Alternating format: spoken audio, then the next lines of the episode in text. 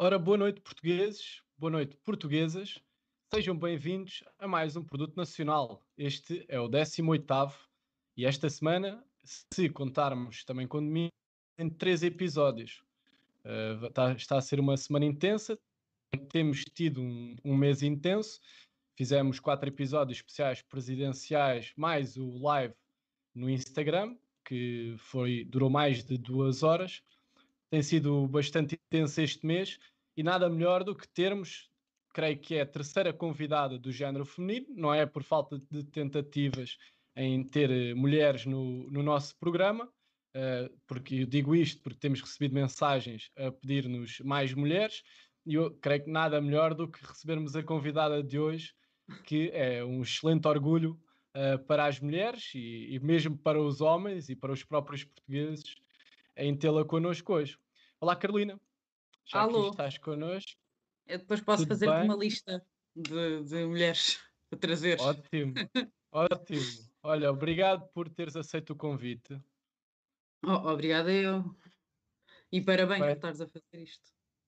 Obrigado. Uh, pá, eu lembro-me de, de, já te ter na lista de possíveis convidados e até é bom ser nesta altura agora que tivemos duas candidatas a Presidente da República, em que do, do, uma delas já era repetente e a outra alcançou um feito histórico, uh, obtendo a maior votação de sempre de uma mulher uh, para a, a candidata de, a Presidente da República. Eu já disse duas vezes no Produto Nacional, mas volto a repetir que seria muito interessante, quer seja Ana Gomes ou qualquer outra candidata, brevemente ser o Presidente da República, ou mesmo a primeira Presidente da República em Portugal, ou a segunda Primeira-Ministro uh, em Portugal. Seria muito interessante termos as mulheres no poder. O que é que tu achas?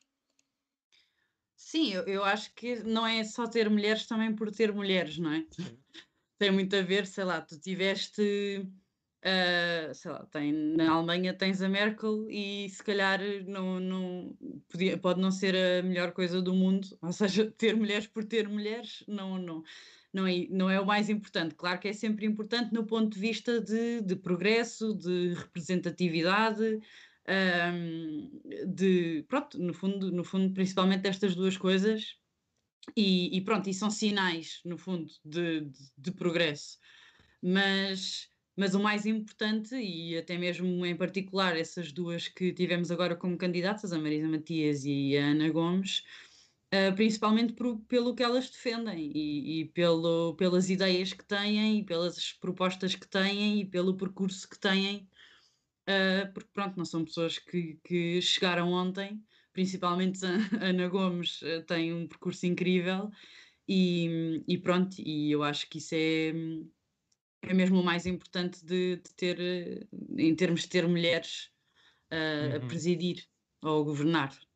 Tu, tu, eu vi tu... muita atividade da tua parte nas redes sociais uh, em relação às campanhas dos candidatos, uh, também ao, ao, aumento, ao crescimento por parte da extrema-direita. que resumo é que fazes, assim, de quem é que foi para ti a a melhor, melhor candidatura ou a melhor campanha e a pior campanha dos candidatos presidenciais? Uh, não sei, acho que é assim, de melhor ou pior campanha. Um, bom, eu acho que as melhores foram um, a Dana Gomes e de Marisa Matias. Um, pronto, dou, dou, destaque à campanha da Ana Gomes mais porque pela falta de meios, porque a Ana Gomes não estava apoiada por nenhum partido e logo aí é diferente de ter a Marisa Matias com o Bloco de Esquerda a, a patrocinar e a apoiar. E, e, a Ana Gomes teve só o apoio de partidos pequenos, não é? o PAN e o, e o LIVRE, e portanto sei que, que, pronto que foi tudo tudo o que aconteceu foi feito com, com muito esforço de, de uma equipa que se que estava unida pelas razões certas e que, e que, fez acontecer não que também não tenha acontecido isso com a Marisa Matias mas eu acho que essas foram as duas melhores candidaturas sendo que Marcelo a meu ver não fez campanha não foi não. não foi preciso E, e, pronto, e acho que uh, apesar de gostar também muito do, do João Ferreira, não acho que a campanha tenha sido incrível, e também não acho que a campanha do Tiago Maia tenha sido incrível. E pronto, e para pior, acho que ganha o prémio uh, o, o André Ventura, porque porque pronto, porque eu não acho que uma coisa é fazer-se campanha e fazer-se um, e, e, estar muito no debate de ideias e apresentar propostas e apresentar uma visão e eu acho que isso as outras campanhas tinham, uh, independentemente de se foi a campanha liberal ou se foram as campanhas de esquerda, ou, ou no caso do, do, Marcelo também, acho que fizeram uma questão de apresentar visão e apresentar uh, uh, ideias. E pronto, e acho que no caso do, do André Ventura, como já tem sido habitual, é, é um discurso muito populista, uh, que se agarra a algumas dores das pessoas, que enaltece essas dores ou que vocaliza essas dores, não que tenha a melhor solução para elas, na verdade e que, e que pronto, e que foi muito de menorizar e, e as outras candidaturas um, e não acho que isso seja não acho que isso seja o que acrescenta valor eh, para o nosso país e, e para nós enquanto cidadãos para, para escolhermos a pessoa certa, não é? Ou seja, acho que estar eh, André Ventura, por exemplo, estar a diminuir um percurso de uma pessoa que, ou seja, André Ventura está na política há pouquíssimo tempo um, e estar a diminuir o percurso de uma pessoa como a Ana Gomes, que tem feito disso vida e que está há anos e anos e anos e anos a, a fazer uma luta pela democracia super consistente, por exemplo, ou até mesmo qualquer outro candidato. Uh, acho que não acrescenta muito valor ao debate e, e resumiria, assim, em termos de campanhas, resumiria assim o primeiro prémio para, para a Ana Gomes e para a Marisa Matias e e pronto, e o, o prémio da Liga dos Últimos para, para o André Ventura. É, é, tem piada, porque da Liga dos Últimos está, também está relacionado ao futebol, por isso o programa acho que o André Ventura fazia, acho que era a Liga de Ouro, a Liga de Ouro acaba por ficar para, para a Ana Gomes Exatamente. e para a Marisa Matias. Neste caso, na, nas, nas, presidenciais, acabam por ser candidaturas uh, independentes, ou deviam ser candidaturas independentes, mas podem ter, claro, o apoio uh, dos, dos partidos, por norma até são os próprios partidos uh, dar o seu próprio apoio. Também já falei disto aqui, eu acho que houve um, um aproveitamento muito grande nestas, nestas presidenciais por parte dos partidos. Uh, talvez Sim. mais o Chega, porque é o, o, presidente do Chega, o deputado do Chega, uh, o tudo do Chega a dar a cara, e eu, eu acho que até Sim. os próprios pivôs nos debates acabaram por estar muito baralhados e houve debates que pareciam um debate uh, umas eleições eh, legislativas ou autárquicas. Falou-se muito pouco uh, do cargo de presidente, porque o próprio André Ventura acabava sempre por meter o, o governo à mistura, depois sempre com, com os ataques pessoais uh, que uhum. fomos vendo. Ana Gomes, eu, eu achei muito interessante, porque foi desde o próprio discurso dela Uh, depois de, claro, a, própria experiência dela, mas sobretudo à imagem dela. Uh, eu cheguei a ver alguém a publicar, a dar os, os parabéns ao, ao, de ser o designer por, por trás Sim. de toda essa campanha e tu, tudo isso foi muito bem pensado. E a verdade, a única candidata independente, claro que o Marcelo Rebelo de Sousa é candidato, mas, mas acaba por ser um candidato independente, mas acaba por ser um bocado diferente porque tinha o governo a apoiar, o PS a apoiar e o, e o PSD e o, e sim, o próprio mesmo CDS. que não oficialmente. uh, sim. Sim, a, a, apoiar a Ana Gomes acaba por ser a, a, verdadeira independente aqui e acaba por ser, eu creio que depois do Marcelo Rebelo de Souza, Ana Gomes é a única vencedora uh, ou a segunda vencedora deste grande destas e presidenciais. também estava independente e tu, tu chegaste a recebê-lo até, não foi? Sim, o, o Tim de Reis, ele pronto, é do, tem o partido Rir, mas uhum. ele acaba por ser acaba por ser um candidato independente.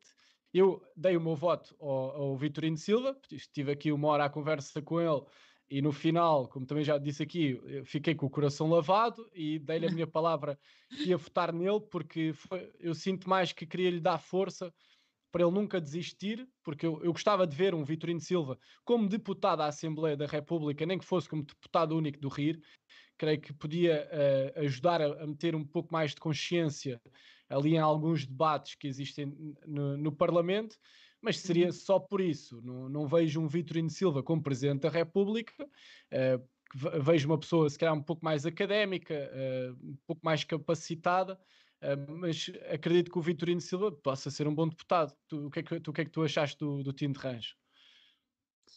Um, sim, eu, eu, gostei, eu gostei da candidatura dele. Eu acho que, no fundo, são precisas aparecer essas pessoas uh, também uh, para diversificar o, uh, o discurso, que não são muito politizadas e que por isso podem até trazer questões ou perspectivas.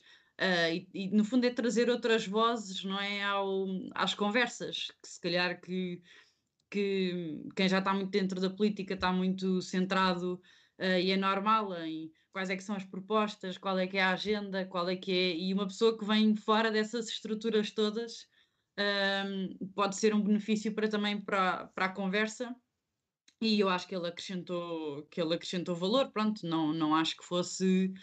Um, não foi o meu escolhido para, para. Enquanto voto, eu votei na Ana Gomes, mas apesar de, por exemplo, nas últimas tinha votado Marisa Matias, neste caso é que achei que o voto da Ana Gomes era, era importante também por causa do segundo lugar e não só, um, e pela candidatura dela no, no seu todo. Mas, mas pronto, mas acho que, que essas pessoas acabam por acrescentar, por acrescentar valor. Vou, vou aproveitar também para relembrar uh, os nossos portugueses que nos ouvem que estamos no Facebook em direto e no YouTube. Uh, como sempre, pedimos uh, a quem nos ouve se querem e, devem ou podem fazer perguntas ou opiniões à Carolina e entrar neste, nesta conversa. E também aproveito sempre para agradecer a quem nos ouve depois em formato podcast no Spotify, no Apple Podcasts, no, no Google Podcasts e todas as outras plataformas uh, podcast que existem. Uh, então, e o que é que tu achaste? Ouviste há bocado o Marcelo Rebelo de Souza uh, a discursar? Não, por acaso não, por acaso não. Mas podes-me fazer continuar. um filme por acaso não, pois, não vi. Vamos continuar em, em, confinamento por pelo menos mais 15 dias, apesar de ele ter dito que isto é muito provável durar até à Páscoa. E o que ele depois acabou por dizer é que esta pandemia, uh, pelo menos forma, da forma como está, uh, poderá durar até outubro. Por isso será mais um ano, entre aspas, perdido, mas está, estou, hoje morreram mais 300 pessoas por dia o, o que é que tu tens achado desta situação pandémica e dos, destes novos confinamentos? Eu, eu, assim, eu, tenho, eu tenho estado super uh, confinada uh, desde, desde março. Eu, em março do ano passado, estava, estava na Índia uh, a trabalhar lá com a associação que tenho lá, uhum. a Satyam Project. E, e nós tivemos de vir de repente, porque começámos a receber imensas mensagens de pessoas de cá, a dizer que se iam fechar fronteiras e já sabíamos de uma outra portuguesa que tinha ficado presa noutros países, apesar de não ser na Índia, acho, acho que soubemos de umas que estavam no Vietnã e que estavam com dificuldades em sair e não sei o quê. Então nós viemos, uh, pá, aí, sei lá, estávamos a receber mensagens num sábado e tivemos de vir na segunda-feira o mais rapidamente possível para, para ficarmos confinados. E, e a partir daí que que tenho estado confinada, ou seja, eu aliás, e nem, nem sou daquelas pessoas que se rege muito pela que anda a jogar um bocado com as regras e uma coisa assim do género, eu tenho mesmo estado uh, às vezes em que me encontrei com as minhas amigas na rua, encontrei-me com máscara, uh, mesmo quando era ok, não é porque estás, sei lá, quando era ok tu poderes ir ainda beber um copo ou uma coisa qualquer, como vi outras pessoas a fazer, mais porque pronto, porque eu sinto que quero fazer parte da, da solução e que, e que pronto, e, e, também por propriamente preocupações com, com a minha avó, com os meus familiares, com as pessoas que, que me rodeiam e por querer ver essas pessoas de vez em quando, mesmo com máscaras e tudo. Uh, portanto, eu tenho, eu tenho estado super confinada desde, desde março. Um, mas pronto, neste momento ando um bocado a tentar limitar o meu, a minha exposição à informação porque eu acho que agora esta questão dos números e de ser 300 ou 10 mil ou assim, acho que não, não me faz bem. Não, houve uma altura que, que, isso me estava a consumir muito e que estava a ficar muito pouco produtiva e, e muito, não sei, muito apática em relação às coisas. E então tenho-me focado mais em eu estar bem, sei que estou a fazer a minha parte, tenho estado em casa. Uh, e pronto, e, e, e, a vida, e a vida continua. Uh, e eu acho que devemos todos fazer a nossa parte. Uh, acho que naquilo que podemos e que conseguimos, devemos de ir avançando com, com a vida, naquilo que podemos, não é? Ou seja, pensarmos também, profissionalmente e pessoalmente, para onde é que queremos ir e, e dentro das nossas possibilidades irmos trabalhando para isso e aproveitando este tempo para também para trabalhar nisso, para também nos focarmos um bocado em nós e, e nos que nos rodeiam, para também não desvalorizarmos o efeito que isto tem psicologicamente para muitas pessoas. E eu percebo que se esteja farto, não é? Eu também estou farta.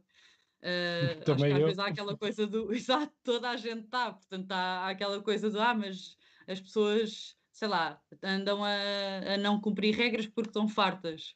E às vezes fico um bocado tipo, mas eu também estou, eu não sei em que momento é que eu disse que não estava, porque eu estou, eu, eu, também estou farta.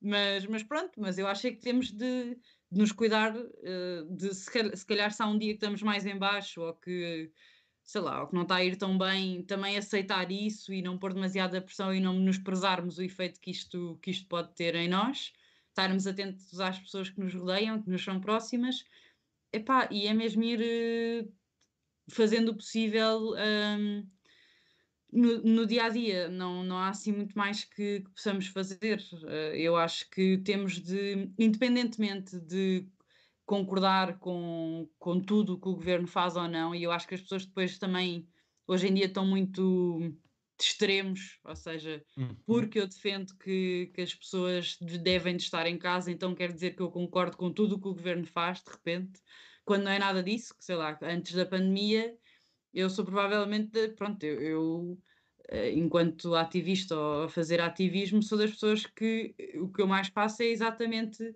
protestar contra muita coisa que eu não concordo que o governo está a fazer. Portanto, não é que eu concordo com tudo o que o governo faz nem nada disso, mas acho que nestes momentos temos de colaborar. Não há, temos de, podemos até, até mesmo não, não, não acreditar em tudo ou questionar algumas coisas ou assim, mas a única forma de sequer percebermos se foi uma boa ou má solução é fazer contas no final e, e, neste momento temos de colaborar, não é? Ficar na meia solução em que uns estão a seguir aquilo que, que se pede e outros não estão, uh, é que não vai levar uh, ninguém a lado nenhum.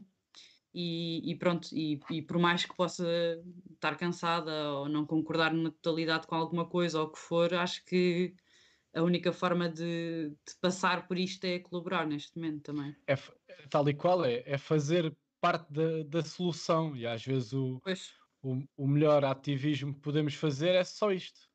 É pois. darmos o exemplo, ficarmos confinados. Eu próprio uh, tenho asma, por isso insiro-me num, num grupo de risco. Não, não vou uh, sair, sair pronto, ou dar voltas ao passeios, uh, não me lembro há quanto tempo. Desde março do ano passado apenas fui, aliás, 5 dias ao Algarve e 80% do tempo fiquei em casa mas tinha que ser porque já precisava de mesmo de sair daqui uh, apanhar um sim, pouco sim. de ar de outros sítios.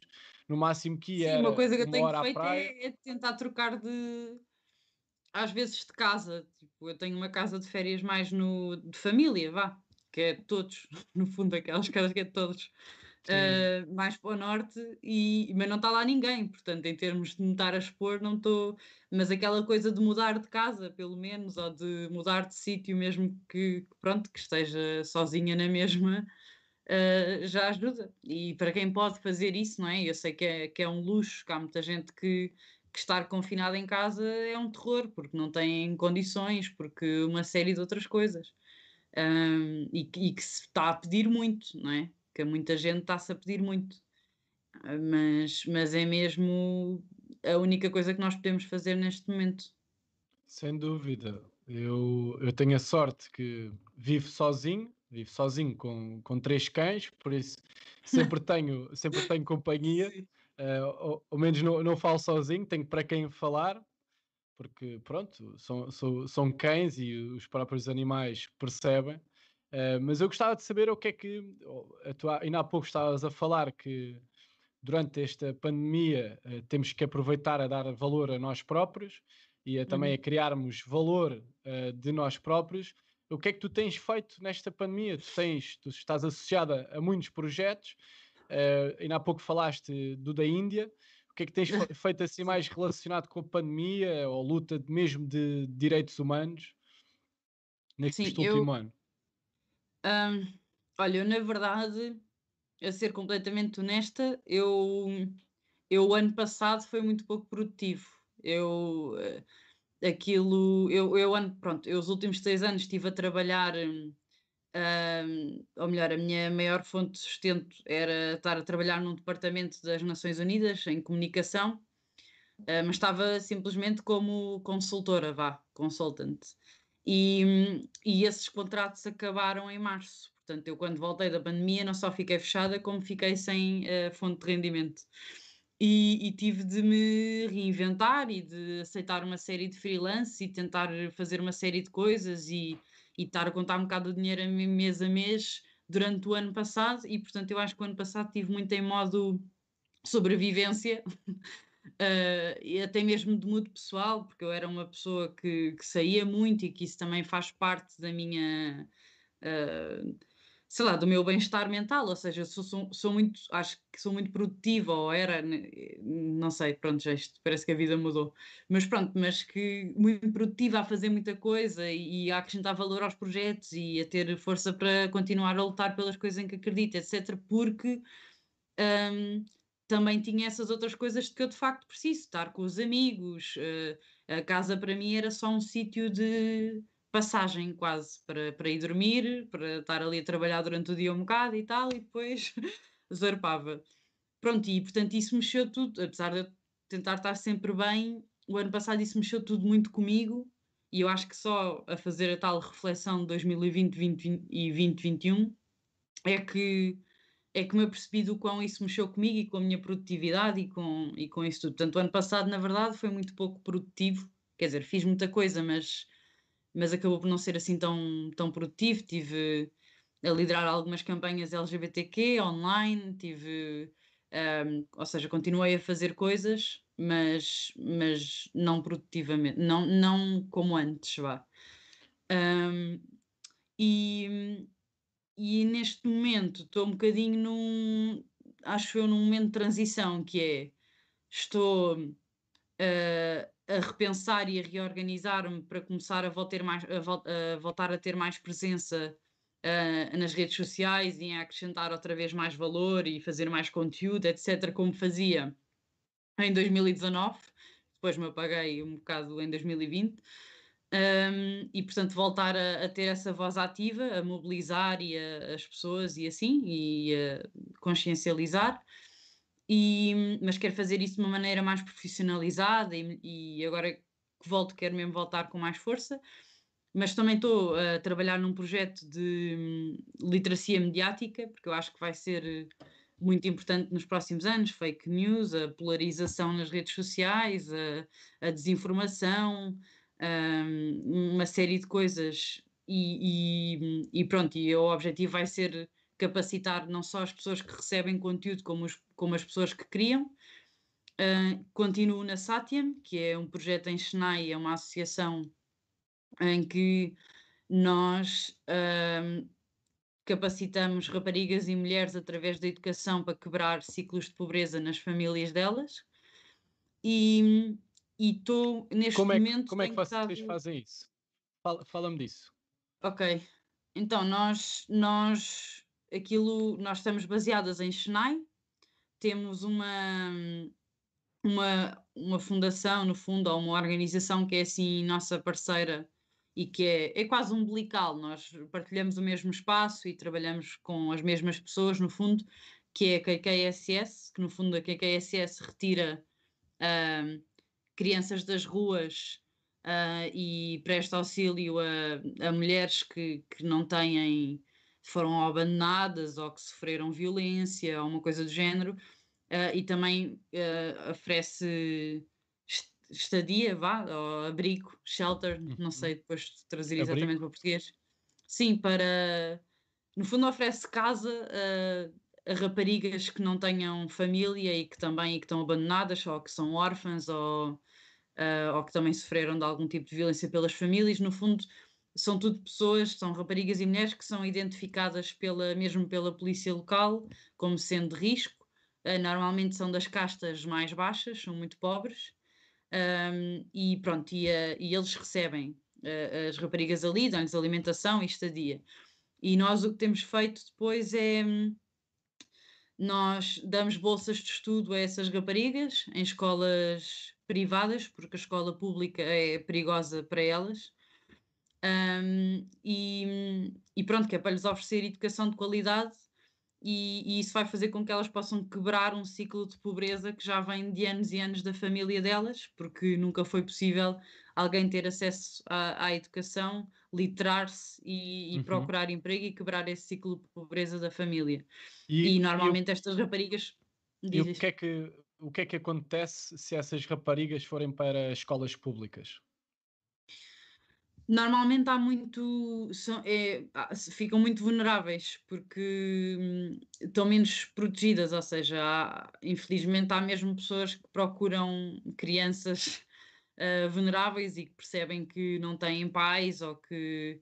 Uh, pronto, que, que, estão e que não são privilegiadas e que não têm essa rede de suporte para serem raptadas, por exemplo, para serem violadas, para, para uma série de coisas, ou seja, é um ambiente que primeiro tem muito, muitos, muitos, muitos mais rapazes, há muito poucas raparigas na escola pública, porque é acessível aos rapazes e não às raparigas, um, e portanto elas ficam muito mais expostas um, a tudo isso, e não é uma coisa assim que acontece de vez em quando. Uh, elas a irem para uma escola pública existe uma grande probabilidade que possam ser assediadas ou violadas ou raptadas, ou assim se perceberem, as, se perceberem que são raparigas que não têm uh, esse tal suporte familiar e, e, pronto, e portanto ficou numa posição muito vulnerável e na escola privada isso não acontece. São, há mais raparigas, uh, a segurança é diferente uh, e acabam por conseguir, pronto, por conseguir estudar em segurança. E, e pronto, e essas raparigas têm acesso à educação e depois trabalhamos com mulheres em que uh, lhes damos training ou capacitamos numa série de coisas, desde como procurar emprego, uh, como se protegerem, um, lá, como métodos contraceptivos, como autodefesa, uma série de coisas, ou seja, é quase um pack de skills para elas sobreviverem enquanto mulheres na Índia e, e se mandarem à vida e conseguirem um, pronto, e conseguirem emancipar-se, vá. E no fundo é isto que fazemos com as mulheres e com as raparigas. Nós cá, não, muita gente não tem noção uh, de coisas desse género no, no resto do mundo e vamos vendo. Eu até creio que a própria comunicação social, há comunicação social que fala, uh, mas uhum. as pessoas ou não estão viradas para aí ou apenas se ficam pa, pelos, pelos títulos mais sensacionalistas que existem. Normalmente também não não carregam no, nos links e pró a própria comunicação social, acima de tudo aquela que é privada, acaba por, como, haver uma, como há uma concorrência muito grande, aquela que tem uma. Normalmente as editoras, ou os editores, ou a malta da, da redação, acabam por procurar aquele título mesmo sensacionalista sim, para sim. as pessoas abrirem aquele link. Por isso, eu já vi muito, eh, principalmente cada vez mais, parece que a pandemia está a aumentar isso, esse preconceito, mas lembro-me de, agora não lembro se foi na Estónia ou se foi noutro país que, que houve uma, uma nova presidente uh, desse país, saiu a notícia no, em, vários, em vários órgãos e eu vi no Facebook, já não sei se foi de um público ou algo do género, e muito, uhum. muitos homens e mesmo mulheres a dizerem que não fazia sentido uh, isso ser notícia porque lá está, também, para além de não saberem esse preconceito que existe, também se calhar não sabem o que é, que é uma notícia. Porque claro uhum. que é uhum. notícia. Se é a primeira uh, presidente daquele país, é notícia, é uma novidade, além de ser uhum. factual, uhum. claro. Porque Sim. convém que seja factual, mas é uma novidade, uma novidade, tal como agora nos Estados Unidos, em relação à Kamala Harris, se foi a, a primeira vice-presidente dos Estados Unidos, faz sentido uh, abanarmos a bandeira uh, em relação a isso. E há muita gente que não tem noção disto, agarra nisso e parece que eh, se frustra, não sei, ou atira as suas frustrações para dentro dessas de comentários e, e aquilo que eu vejo é que podia haver muito mais é, muito mais amor, principalmente, eh, das pessoas, mas se calhar um pouco mais de informação, mas ainda bem que há, há, há pessoas como tu que, que, estão de volta destes assuntos que, pelos vistos, pouco importam, porque as pessoas gostam mais de polémicas, acaba por ser mais isso. uh, de volta destes, destes assuntos. Sim. E agora até me as, estava a lembrar. As, as pessoas não gostam muito de coisas que lhes deem trabalho, percebes? É assim uma coisa em que, sei lá, eu acho que as pessoas ficam contentes. É, é de género, ficam contentes se alguma notícia, pronto, for boa, mas isso não é propriamente uma, uma coisa que, que mexa com elas e, portanto, um, e está provado que coisas que causem irritação ou frustração ou indignação são muito mais partilhadas do que uma coisa em que a pessoa simplesmente leu e ficou contente. E nós somos muito mais emocionais na partilha de informação do que racionais. Uh, nós partilhamos aquilo que mexe connosco e, portanto, é o negócio de, dos jornais também, pôr esses títulos e em fazer com que isso cause uma, uma emoção em ti. Aliás, é uma maneira até de tu perceber se as notícias são sensacionalistas e se vale a pena partilhar ou não é o que é que eu senti ao ler isto, porque é que eu me senti assim ao ler isto e, e tentares refletir um bocadinho também no que é que tu estás a propagar. Um, pronto, ou, ou, então leem coisas que são más, mas no caso, sei lá, da Índia, por exemplo, sentem que está muito longe e pronto, e ficam só com aquela sensação de coitados, vá. Quando as coisas não são assim tão longe e quando a meu ver, as coisas estão mais interligadas do que possamos. O mundo está muito interligado mais do que possamos pensar. Um, pronto, ou, ou, então, se é uma coisa que, e eu acho que é por isso que discursos populistas e, e notícias sensacionalistas resultam, é quando é uma coisa que nos causa uma emoção, mas que nós só estamos a mandar vir, uh, aquilo propaga-se mais facilmente do que uma coisa que te faça pensar. Uh, é muito mais do que, sei lá, se tu lês um título em que depois tens de refletir ali um bocadinho, ou se alguém escreveu um texto enorme sobre uma coisa porque é complexo e então está ali a explicar que é preciso entender A e que há B e que existe também C e que isso tem de se ter tudo em conta.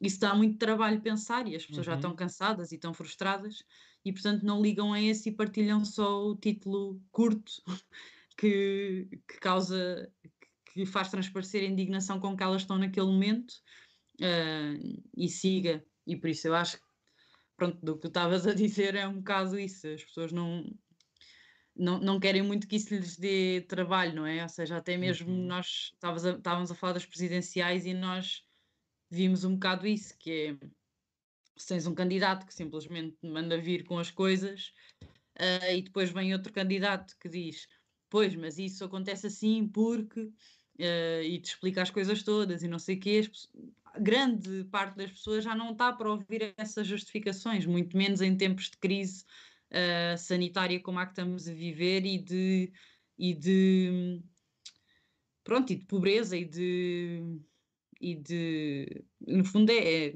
tanto, é vários tipos de crise numa só. Era o que eu estava agora a pensar e, mas... e, e crise de consciência tudo, sim. Também. E principalmente nessas alturas as pessoas não querem que uma pessoa esteja a explicar por A mais B que o problema não são os gays, ou não são os ciganos, ou não são. que isso tem tudo a ver com outras coisas, e que é preciso políticas regionais, e que é preciso não sei o que público e tal. E isso é, é demasiado. Eh, não, não é que elas não entendam, uhum. simplesmente resulta hum, pior. Pois é, e há coisas que já estão tão enraizadas uh, na nossa sociedade, na portuguesa e, e, lá fora, até porque nós acabamos sempre por estar um pouco mais atrasados, achamos nós muitas vezes que não, mas estamos atrasados em muita coisa no mundo, talvez se calhar em consciência relativamente a, a estes preconceitos, também há muitas pessoas portugueses muito à frente e, e, em termos de consciência, tu própria és um, és um caso disso, mas há pessoas completamente a leste que não querem saber e, e há pouco estavas a, a dizer que ah, porque é na Índia, há pessoas que dizem que, ah, porque é na Índia, uh, não quero saber disso. Mas eu agora estava-me a lembrar do, de uma entrevista, aliás, a Rita Blanco acaba sempre por falar disto quando, quando dá entrevistas, mas estava a lembrar da, da do Riunas e da própria do, do Diogo Faro, em que a Rita uhum. Blanco diz, uh, não é por aquilo ser longe que não nos devemos preocupar. Uh, nós até, eu, eu vejo, ok, por exemplo, estou a falar do documentário do Parasama, yeah, da For Summer. esse documentário, só o facto de eu ver e agora estar aqui a falar disto contigo e estarem pessoas a, a, a verem-nos a falar disto, provavelmente vai haver pessoas que se vão perguntar para Sama, mas que documentário é este? É um documentário que relata eh, muito basicamente aquilo que, que se passa Sim, em Alepo, na, na, Síria, de, de bombardeamentos uh, constantes, uh, mais do que um por dia, a bombardearem hospitais, e são pessoas como nós, era a mesma coisa que, que nós, se estivéssemos aqui no centro de Lisboa, tivéssemos o nosso próprio governo, com a ajuda, eh, sei lá, de, de Espanha ou de, dos Estados Unidos, a bombardearem-nos a nós próprios para nos, para nos expulsar ali. E nós como é que, como é, que é possível uh, eu ver comentários nas redes sociais e, na, e às vezes na própria televisão uh, de pessoas a dizer não queremos migrantes, eles aparecem e o, e o próprio André Ventura falou disso, uh, aparecem com iPhones e com não tem nada a ver uma coisa com a outra. Sim, sim, sim. É, no momento em que, no momento em que eu, eu sou migrante, eu deixo de ter nacionalidade. Eu deixo de ser um sim, cidadão quase do mundo. portugueses, quer dizer, nós somos um. Isso até é meio.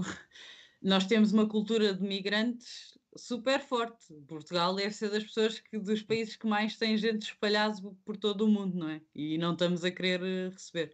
Mas, e pronto, e também acho que há aqui uma coisa que é a escala do problema, não é? Uh, por exemplo, fala muito do rendimento de inserção e, e, ele fala muito disso em relação aos ciganos, e depois, se formos bem a ver, isso é. Nem sei, eu não quero estar a dar números errados, não é? Para depois não virem aqui apontar o dedo ao, ao produto nacional, mas, mas é miserable, tipo, não é mais de 2%. Uh, é, é uma parte uh, muito pequena do que é o orçamento de Estado e que não é sequer, uh, portanto, não é aí que está o problema e não é para aí que está a ir o dinheiro todo uhum. e não é como as pessoas estão a pensar, uh, essas pessoas não são o teu inimigo, há que há sim trabalho a fazer, ninguém está a dizer que as coisas estão bem, mas não é por aí, não é? E, e pronto, e acho que uma das coisas também do que tu estavas a dizer é que se resuma é, isto, isto nós entendermos que aquilo que se passa fora não é assim tão longe de, de da nossa realidade, passa muito por uh, sabermos a história. E, e, eu acho que isso é uma coisa muito importante, que nós temos de saber a história e de onde viemos para compreendermos melhor onde é que estamos e decidirmos para onde é que queremos ir. Porque as coisas repetem-se, não há, isto não é, nada disto é novo, Uh, os problemas não são novos, os problemas já, já existiram em muitos sítios, já se resolveram em sítios e voltaram a acontecer e, e and so on and so on. Portanto, as coisas repetem-se uh, com as mesmas causas, com os mesmos efeitos um, e não é. Pronto, e é uma questão de nós analisarmos isso e, e depois fazermos aquilo que é possível. E, e eu adoro Portugal, eu amo Portugal, mas também acho que em algumas coisas temos de perceber que Portugal é um país pobre uh, e é o mais pobre da Europa, provavelmente. Uh, não sei, com Grécia e assim, mas, mas estilo é um país muito pobre e que, não, e que em algumas coisas não nos podemos.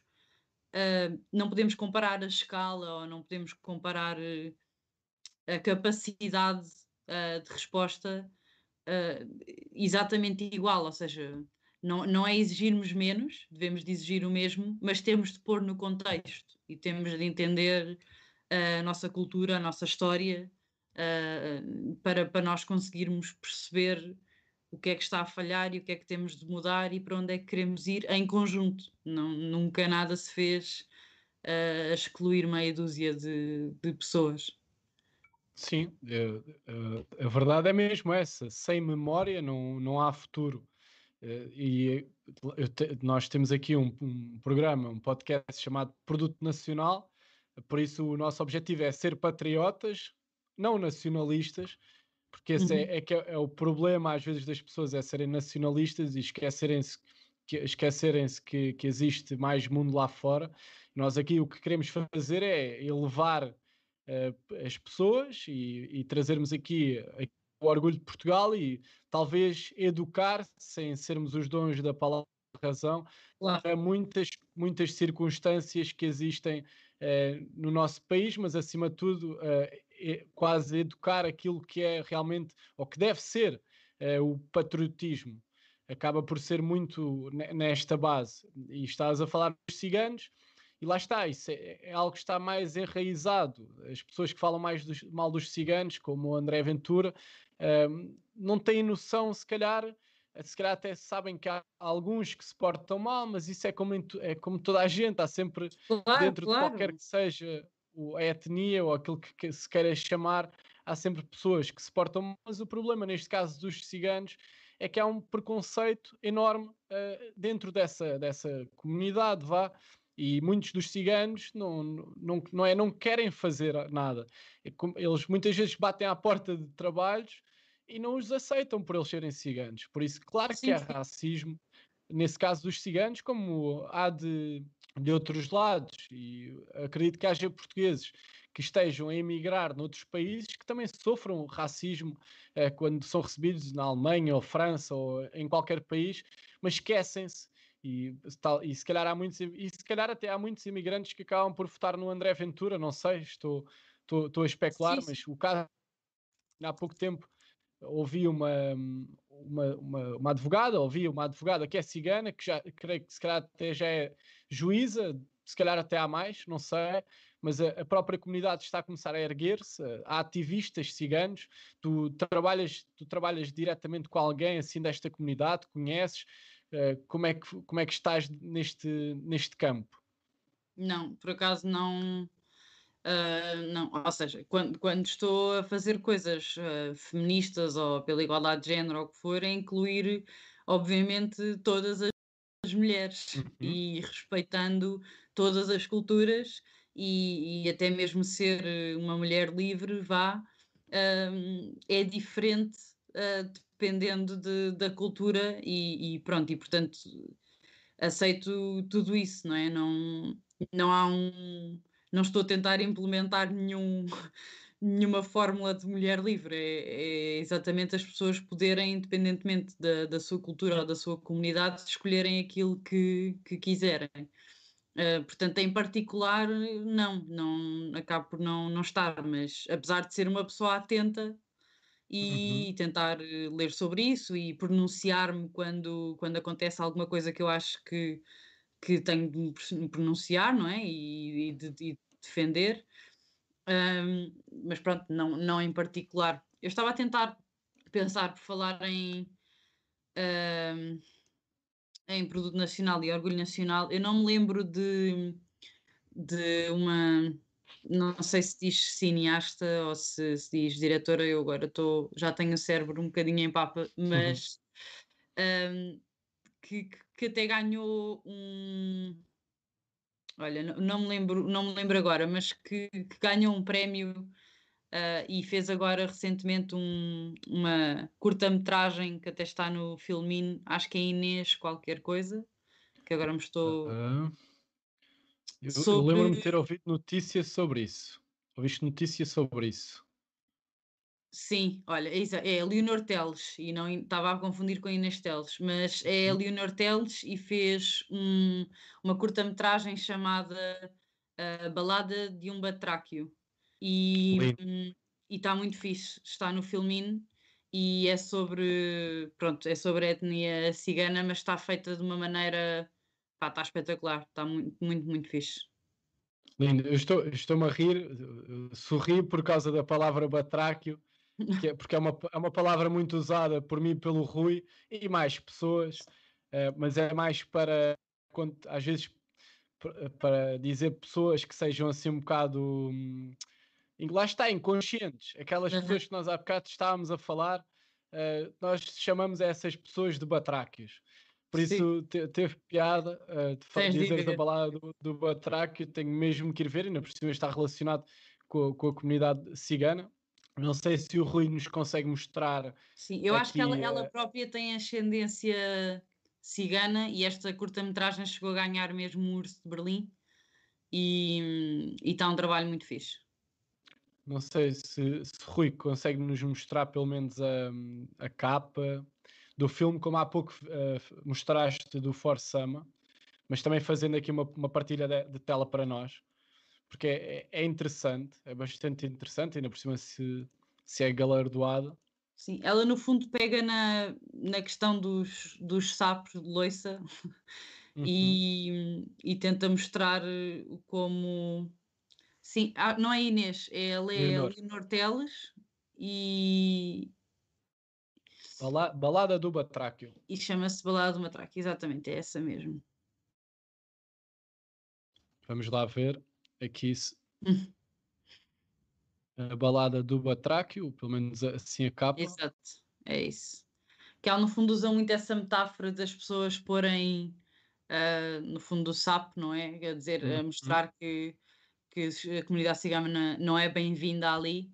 E é incrível como de uma maneira super simples ela mostra o quão hostil ah, isso é, não é? E, e, e que existe imenso e nós não nos apercebemos porque isso a nós não nos afeta nada, mas mesmo em Lisboa ah, podemos passar numa rua em que todas as lojas têm isso e para uma pessoa cigana é estar a ouvir 50 vezes na mesma rua que não é bem-vinda ali. E, e pronto, e ela mostra isso de uma maneira muito fixe. Estou a perceber. Temos que ver isto. eh, Portugueses e portuguesas que nos ouvem podem sempre ver, é pesquisar também no Google Balada de um, do Batráquio de Leonor Teles. Eu vou sempre sorrir sempre que, que alguém Sempre disser esta palavra. sim, sim. o Batráquio, tanto que o Rui também já me está, assim que te ouviu dizer eh, a balada do Batráquio, eu, mal eu cá. também sorri, o Rui também a, a rir, não foi a gozar por facto de ser sapo, lá está, eu também, Sim, também já, já expliquei o motivo, mas, mas diz uma coisa, e hoje vamos tentar ehm, eh, aqui no Produto Nacional, vamos te- tentar focar aqui numa hora eh, de, de conversa, porque também gostava de receber mais vezes, porque há sempre assuntos eh, que, que podemos falar no futuro. Eu gostava que me falasses sobre o E4She. Ok. O que é que é o, o E4She? Então, o I4She é um movimento das Nações Unidas Mulheres, da ONU Mulheres. Já agora, É. desculpa, pode haver pessoas que não percebem, é ele por ela, em Ah, português. Exatamente, ele por ela. Ahm, e que é um movimento de igual, para a igualdade de género ah, das Nações Unidas Mulheres. Eu, no fundo, há uns anos ah, fui convidada pela ONU para hum, ser embaixadora internacional do I4She e fui fazer formação. Depois acabei por trazer o movimento para Portugal ah, e, hum, e nós juntámos pessoas de diferentes movimentos feministas numa um género de reunião aberta para percebermos se fazia sentido vir um movimento para, para a igualdade de género para Portugal e se sim, como, porque também não queríamos montar só mais uma tendinha e, e queríamos que fosse feito de uma forma que acrescentasse valor e de uma forma colaborativa. E percebemos que, que estava a fazer falta um movimento de jovens, ahm, de jovens para jovens, e, e pronto, e portanto começámos, não que não existissem já, mas, mas que pronto, mas que continuava a fazer falta. E, e pronto, então nós, no fundo, estamos espalhados de norte a sul, pelas várias universidades, queremos estar onde os jovens estão, portanto, é muita questão de fazer da igualdade de género uma conversa de corredores e de, e de ser mesmo uma coisa que passa a fazer parte do dia a dia daquelas pessoas. Ahm, e, e pronto, e trabalhamos desde workshops a campanhas, a mobilizar, ah, ao que for preciso, depois varia muito, não é? Nós temos núcleos regionais, o de Lisboa ah, continua a espalhar e a dar suporte nas universidades de Lisboa, o do Porto para o Porto, ah, temos no Algarve, etc. E, e pronto, e, e acaba por, por, muito resumidamente, é mais ou menos esse o, o trabalho que fazemos, é ele por ela, porque vem com esta. ahm, com esta especial atenção de, de trazer também os homens para a luta pela igualdade de género, que é super importante e, e que, e que- que é é mesmo uma coisa capaz de, de também de fazer-nos dar a volta para esta vaga do, do feminismo. E, e no fundo é isso. E nós temos desde homens a, a mulheres nos vários núcleos e, e temos feito esse, esse trabalho. E o que, é, o que é que tu tens a dizer? oh, aqui até podemos usar a expressão negacionistas, ehm, de que não existe. hum, Estas pessoas que acham que não existem. depois, depois de eu eh, vir aqui vais perder eh, visualizadores, pá. Porquê? Não sei, estou a brincar. Não sei. Nós aqui procuramos eh, isto. As pessoas mesmo está, é depois dizer, ah, é maluca. Não, nós aqui o objeto, o primeiro objetivo de todos é o entretenimento e o segundo é a informação, sendo que complementam-se, é um entre, entretenimento com informação. Tudo aquilo que nós falamos aqui, as pessoas podem sempre pesquisar se é verdade ou não, mas acima aquilo, eh, de tudo aquilo que nós estamos a falar é de consciência. Sim, Por sim. isso, é percebermos que somos realmente somos, somos, somos, todos iguais. Não, está a falar dos, dos negacionistas. O que é que tu tens a dizer uh, estes negacionistas da igualdade de género que acham que não existe uh, conceito em relação às mulheres ou aos próprios homossexuais, uh, uhum. qualquer pronto, do, do LGBTQI, mais, o que é que tu tens a dizer a estas pessoas? Qual é que é a melhor forma de educar estas pessoas, que é educar e consciencializar estas pessoas? Uhum. Um, pronto, eu acho que again, acho que olharmos para a história faz toda a diferença. Como, se não bastar dizer que, que essas pessoas por e simplesmente merecem direitos iguais, uh, se isso não bastar, uh, então acho que pode ajudar a olharmos para a história e percebermos que. Uh, que, é, que, são anos e anos e anos em que essas comunidades, no fundo, e aqui pondo também mulheres como uma comunidade, não, não tiveram acesso uh, às mesmas oportunidades, não tiveram sequer acesso a, a, poderem votar, por exemplo, as mulheres em Portugal durante muito tempo e não só. E, e, e os homossexuais em termos de. Por acaso, há, há, pouco tempo tive também numa conversa em que uh, fui orador e foi também um dos homens que escreveu o primeiro manifesto gay em Portugal. Um, e foi incrível, um avôzinho com, com falar super devagar, super pedagógico. Olha, super fixe para tu convidares também. incrível, Estava incrível. A pensar incrível. Nisso. Adorei, foi, foi mesmo incrível. Uh, ensinou imenso, sabes? Porque essas pessoas contarem as histórias, mais do que até eu estar aqui a dar números e datas e não uhum. sei o quê, faz toda a diferença ele contar como é que realmente as coisas eram. E, Sabes o e, nome desse senhor? Sim, para, eu, para o Rui apontar aqui. Sim, eu agora não me lembro, péssimo, Sim. eu sei, mas eu quero é mesmo má com nomes, como podes ter visto no exemplo anterior, esse é o meu, o meu calcanhar daquilo é nomes de coisas, eu, eu confundo uhum. muito, portanto eu não quero estar a dizer mal, uh, tenho, ou seja, tenho a cara dele neste momento na minha Sim. cabeça, mas pronto. Vamos, vamos fazer assim, depois envias-me uh, o nome desse senhor e a lista das mulheres. Com certeza, sim. Mas mas no fundo eu acho que essa, há, há essas pessoas, pronto, no fundo das mulheres e a comunidade LGBTQ continuam não, a não ter. Não quero pôr tudo no mesmo saco porque são discriminações diferentes, não é? Mas em relação às mulheres, ainda não existe representatividade, nem mesmo uh, nos cargos de, uh, de, por exemplo, de governo, ou de, e quanto ma maior a amostra pior, uh, ou seja, nós no governo devemos ter para aí 30%, mas depois fores para as câmaras municipais é menos, e se fores para as juntas de freguesia já estás a falar para aí de 8%, portanto em cargos de chefia e governação uh, pública uh, são muito poucas mulheres, e, e mesmo porque, pronto, por, por, uma, por questões de representatividade, por exemplo, por questões de acesso, porque as coisas não estão feitas para uma mulher seguir esse esse caminho.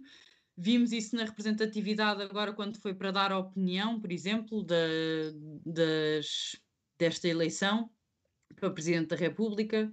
Uh, vimos que estava só uma mulher num painel de, de 11, uh, acho que foi na TVI, se não me engano, para comentar, uh, ou dos comentadores, acho que foi no geral, para comentar as eleições uh, e vemos isso montes de vezes. Uh, não sei, é, é uma série de coisas uh, e, e, pronto, e podemos ver isso em termos de assassínios e de, no fundo, no fundo de feminicídios e que continuam a acontecer em Portugal.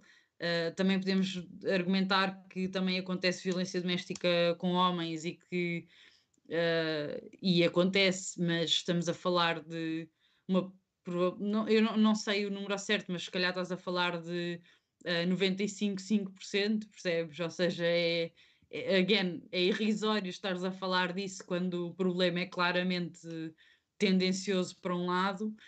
E, e, pronto, e continuam a existir inúmeras uh, coisas em relação às mulheres que não lhes dão progressão de carreira, uh, montes de coisas que não lhes dão iguais oportunidades. E em relação à comunidade LGBTQ, desde o acesso à saúde, como vimos agora há pouco tempo, uh, de um homem homossexual que queria doar sangue e que foi vítima de preconceito uh, como se, pronto, como assumiram logo que tinha sida e que não podia doar sangue, etc. E uma série de preconceitos que, que existem, e existem muitos relatos até mesmo de ginecologistas e de médicos que não querem atender esse tipo de pessoas, desde o acesso à habitação, e há montes de relatos também de se é um casal homossexual, das pessoas entretanto negarem o aluguer de uma casa do que estavam a avançar. Um, no local de trabalho, uh, de não serem aceites uh, ou sofrerem de preconceito pelos colegas uh, e não subirem na carreira por causa de preconceito. Isto são coisas que continuam a existir, no fundo, em diversas áreas no dia a dia de muitas pessoas e até mesmo em Lisboa. Um, claro que já é uma cidade muito segura, mas, mas continua a existir desde comentários a, a algum assédio a essas pessoas. Portanto, não. Uh, acaba. São coisas do dia a dia, esse preconceito é uma coisa do dia a dia de, dessas pessoas que ainda não são vistas de igual forma pela sociedade. E, e pronto, e existe muito trabalho a fazer aí, uh, desde a nível de lei para proteger eh, essas pessoas, como a nível de educação. Um, e isso é, acho eu, uma grande parte do, do trabalho que tem de ser feito. Eu, eu fiquei chocado um, como por exemplo a história de, de, do homossexual que queria dar doar sangue e não podia, não, não fazia Sim, ideia. Foi agora recente.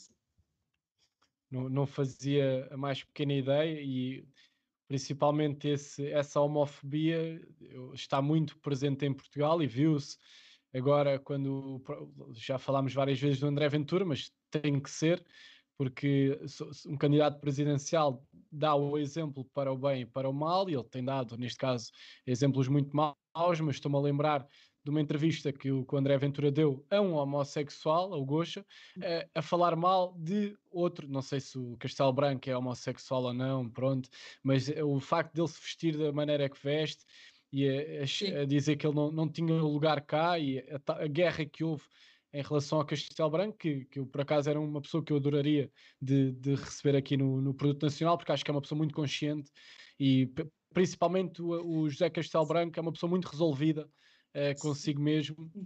Por isso. Sim, eu acho que acima de tudo, é, por mais que nós não gostemos, uh, até, ou seja, o argumento, eu não quero que se entre na discussão de ser uma questão de eu gosto ou não gosto, estás a ver? é acima de tudo, essas pessoas são válidas, quer nós gostemos ou não. Portanto, isto não é uma questão de. Se calhar há pessoas que podem estar a ouvir isto e a pensar: ah, pá, mas eu também não gosto nada do José Castelo Branco. Pronto, e portanto não me importo com essa coisa dele não ter lugar cá, para mim está muito bem assim, ou o que for. É que isto nem. nem eu, não, eu não concordo, mas, mas eu até posso, até poderia, se fosse outra pessoa concordar em não uh, gostar, mas ainda assim não invalidar uhum. a pessoa, não é? E acho que isto é muito importante, é nós não gostarmos ou podermos não gostar de A ou de B, uh, independente, pronto, e isso já, mesmo que isso venha de um preconceito nosso, uh, isso é outra história que tem de se resolver e tocar, não sei o quê, mas mesmo que não gostemos de alguma coisa, é não invalidarmos um, as pessoas por causa disso. E eu acho que é isso que. Não queria ter falado tanto de André Ventura, mas mas eu acho que é isso que André Ventura faz, que é eh, por preconceito ou porque não gosta de determinada característica de uma comunidade, invalida. E, e aí é o mais perigoso, que é as pessoas, independentemente disso, são, pronto, são válidas e, e contam e são pessoas. Um... Por, por, muito que nós não queiramos falar dele, ele acaba por ser a, a, voz principal, por causa do mediatismo que tem e das, dos, das funções que tem, de todos esses racistas ou machistas e todos os istas Sim, que, sentem validados, que, que existem. É? Ele vem dar validade a essas pessoas e por isso nós temos que falar, uh, não é mal, é perceber o que é que está a acontecer, temos que ir sim, sim. buscar as pessoas com mais mediatismo e mostrar que realmente isto não, não, não, faz sentido, é, é uma falta de inconsciência sim, é, enorme, tem, tem que haver espaço, não sei se há algum é, síndrome que têm de superioridade ou acham que todas as pessoas têm como eles, mas não, nós somos todos, ok, somos todos iguais, seres humanos, e temos todos os, os, os temos de ter todos os mesmos direitos quer eu, eu vista saia ou calças ou sim, sim. pinto o cabelo de cor de rosa ou gosto de homens ou gosto de mulheres uh, acho que já é tempo no século XXI principalmente numa sociedade ocidental como é Portugal de já não ter estas, estas brigas, estes, principalmente esta conversa. Não, não podemos sim, andar sim, a fazer sim, manifestações uh, a dizer que Portugal não é racista. Claro que é. Só o facto de estarem a fazer uma manifestação a dizer isso é porque se preocupam e, e estão a dizer que eles próprios são racistas. Sim, e eu acho que também há aqui depois há uma confusão, e, e, este espaço até é bom para isso, que é as pessoas também confundem um bocadinho apontarmos o dedo a certas coisas que Portugal tem para melhorar, ser igual a estarmos a dizer que Portugal não presta ou que não gostamos de Portugal. Uh, é, a meu ver, e na é minha, pelo contrário. No meu caso, exatamente, é exatamente o oposto. Eu adoro uh, uh, Portugal mesmo e consigo reconhecer que Portugal, mesmo em termos de direitos de da comunidade LGBTQ, por exemplo, está muito avançado, muito mais avançado do que vários países, mas pois é claro, não é? Em alguns países é um crime com pena de morte seres homossexual, mas eu não me quero comparar a esses, exatamente porque eu adoro Portugal. Portanto, não é uma questão, uh, há essa confusão também de só, só, estamos aqui a apontar problemas e, e, e não sei quê, e por isso e, não são, e parece que há falta de patriotismo, quando eu acho que é exatamente o oposto é, é porque eu gosto muito e quero muito uh, estar cá e quero muito que toda a gente tenha as condições para estar cá e para desfrutar tanto de, de Portugal como eu desfruto, um, que, que eu me manifesto e que eu aponto o dedo e que eu sou exigente com, com os portugueses e com quem governa, com quem governa Portugal. Um, e pronto. Eu, eu, eu, também sou muito como tu. Eu, há muita coisa que não é falar mal, que, que procuro falar e, e, e, perceber o que é que há a melhorar, mas é mesmo por gostar do meu país, uh, é mesmo por querer um Portugal melhor, porque senão também não. não eu próprio não estudava pessoas que, que pensam Portugal há muitos anos, desde o próprio Eduardo Lourenço, que, que morreu recentemente, Agostinho da Silva, ou até até Fernando Pessoa, e, há, e há, há, tanta coisa que podemos melhorar no nosso país que, que pelo menos nós, eh, eh, se eu, se eu tentasse fazer tudo sozinho, nunca iria conseguir. Quanto mais todos juntos, há muitas coisas que vão ficar para trás. Eu agora até posso falar aqui do camaleão que tenho. Força. Eu próprio, com, com, com mais, com mais uh, pessoas, com mais três pessoas, uh, vencemos o Orçamento Participativo Jovem para ver se ajudávamos os camaleões, porque estão em, em vias de extinção, e há muitas pessoas no próprio Algarve, que é onde eles estão, que nem uhum. sabem disto ou não querem saber. Foi preciso pessoas de Lisboa, do centro, a concorrerem a um, a um projeto Algarvio num, num, num orçamento nacional para ajudar os, os camaleões, e nem que seja, e nós ganhámos, mas nem que seja pela própria campanha e da, da, comunicação social ter falado disto a nível local, mas também nacional, como a, a comunicação, embora a comunidade cultura e arte não seja um órgão de comunicação social, mas, por exemplo, o público também falou, já foi o suficiente para perceber, ok, os camaleões estão a desaparecer, ok, quando eu for ao, ao Algarve, eu não, se eu vir algum que já é difícil de ver, eu não vou agarrar nele, não o vou levar para a mata de Cascais. Isto é, é um simples exemplo que, que, que, cada um de nós, quando anda na rua ou vai a algum sítio, pode tentar perceber. E, uhum. e pessoas com, como tu, pessoas como eu, como pessoas, muitas pessoas que eu conheço, procuram fazer isto. E o facto de nós estarmos a fazer isto, lá está. Não é porque não gostamos do nosso país, é, é mesmo pelo contrário. Uhum. Sim, sim. Sim, sim, concordo.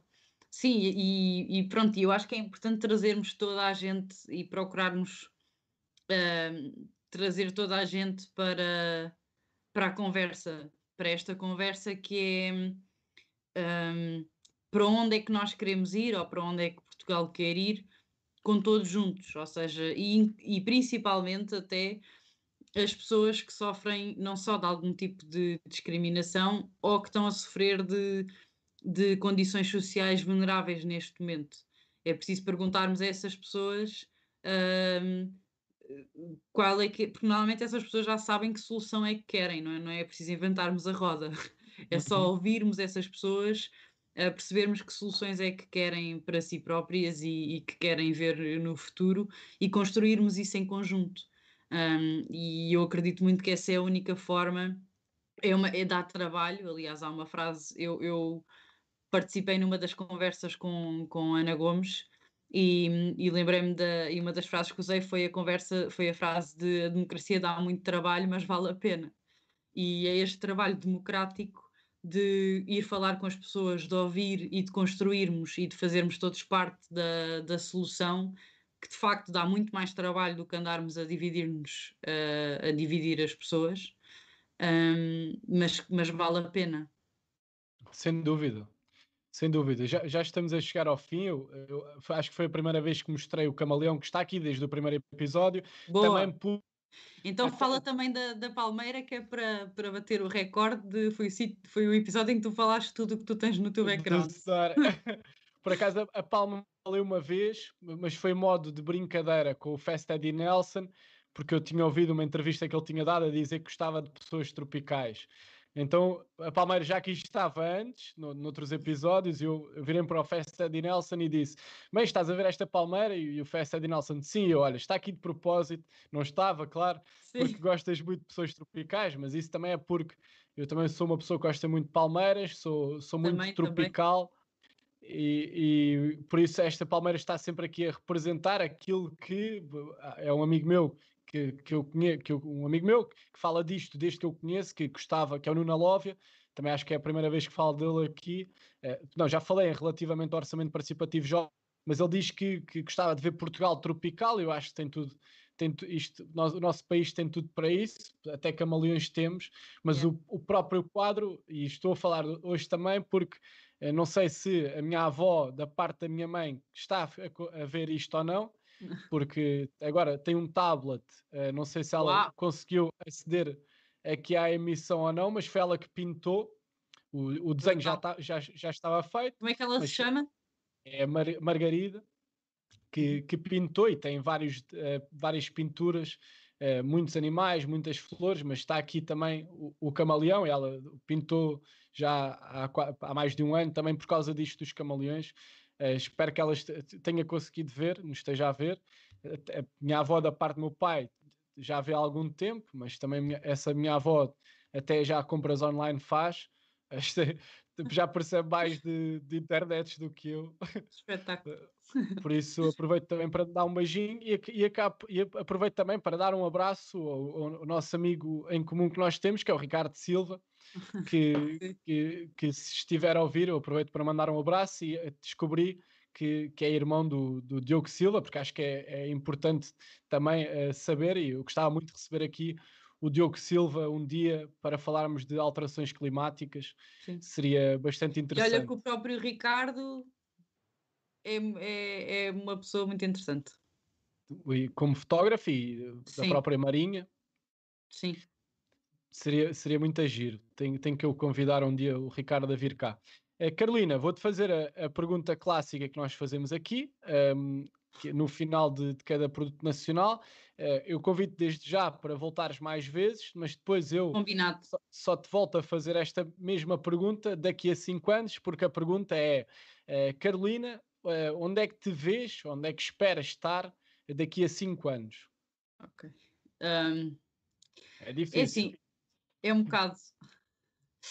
Principalmente nesta fase que eu te disse que estava assim meio a transição, mas eu vejo-me uh, assim, a lutar exatamente pelas mesmas coisas. Uh, espero estar onde quer que esteja, no, ou seja, em qualquer que seja o projeto em que eu esteja na altura, estar pelas razões certas e, e pronto, e fazer tudo aquilo que eu tenho estado a fazer até agora, mas melhor. Eu acho que se, se for isso, se conseguir uh, que o meu impacto no terreno e que o, o impacto também em termos de comunicação, uh, se essas duas coisas eu tiver a fazer isso, mas ainda melhor, e conseguir ir levando sempre isso a um nível a seguir, está ótimo. Uma excelente resposta. Ah, eu também sou muito assim, é sempre melhorar melhorar-nos a nós próprios e também com uma mentalidade vencedora, não só pessoal, mas também a nível coletivo. Carolina, muito obrigado. Obrigada eu. Falar... Olha, gostei muito, parabéns. Obrigado. Eu, eu, ficava mesmo a falar muito tempo contigo. Também vi que hoje já tiveste uh, à tarde um direto no Instagram.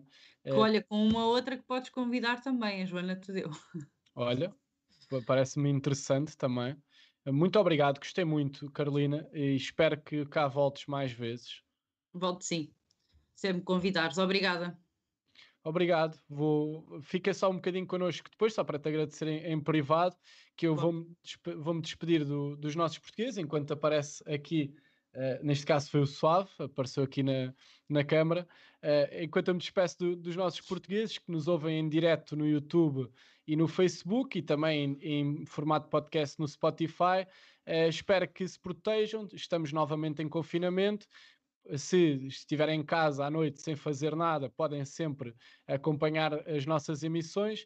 Para a semana, estava a olhar aqui para o calendário, uh, temos dois episódios e aproximamos-nos também do Carnaval, que volta a Aliás, para a semana temos quarta e quinta, creio, são dois episódios, mas não é a terça.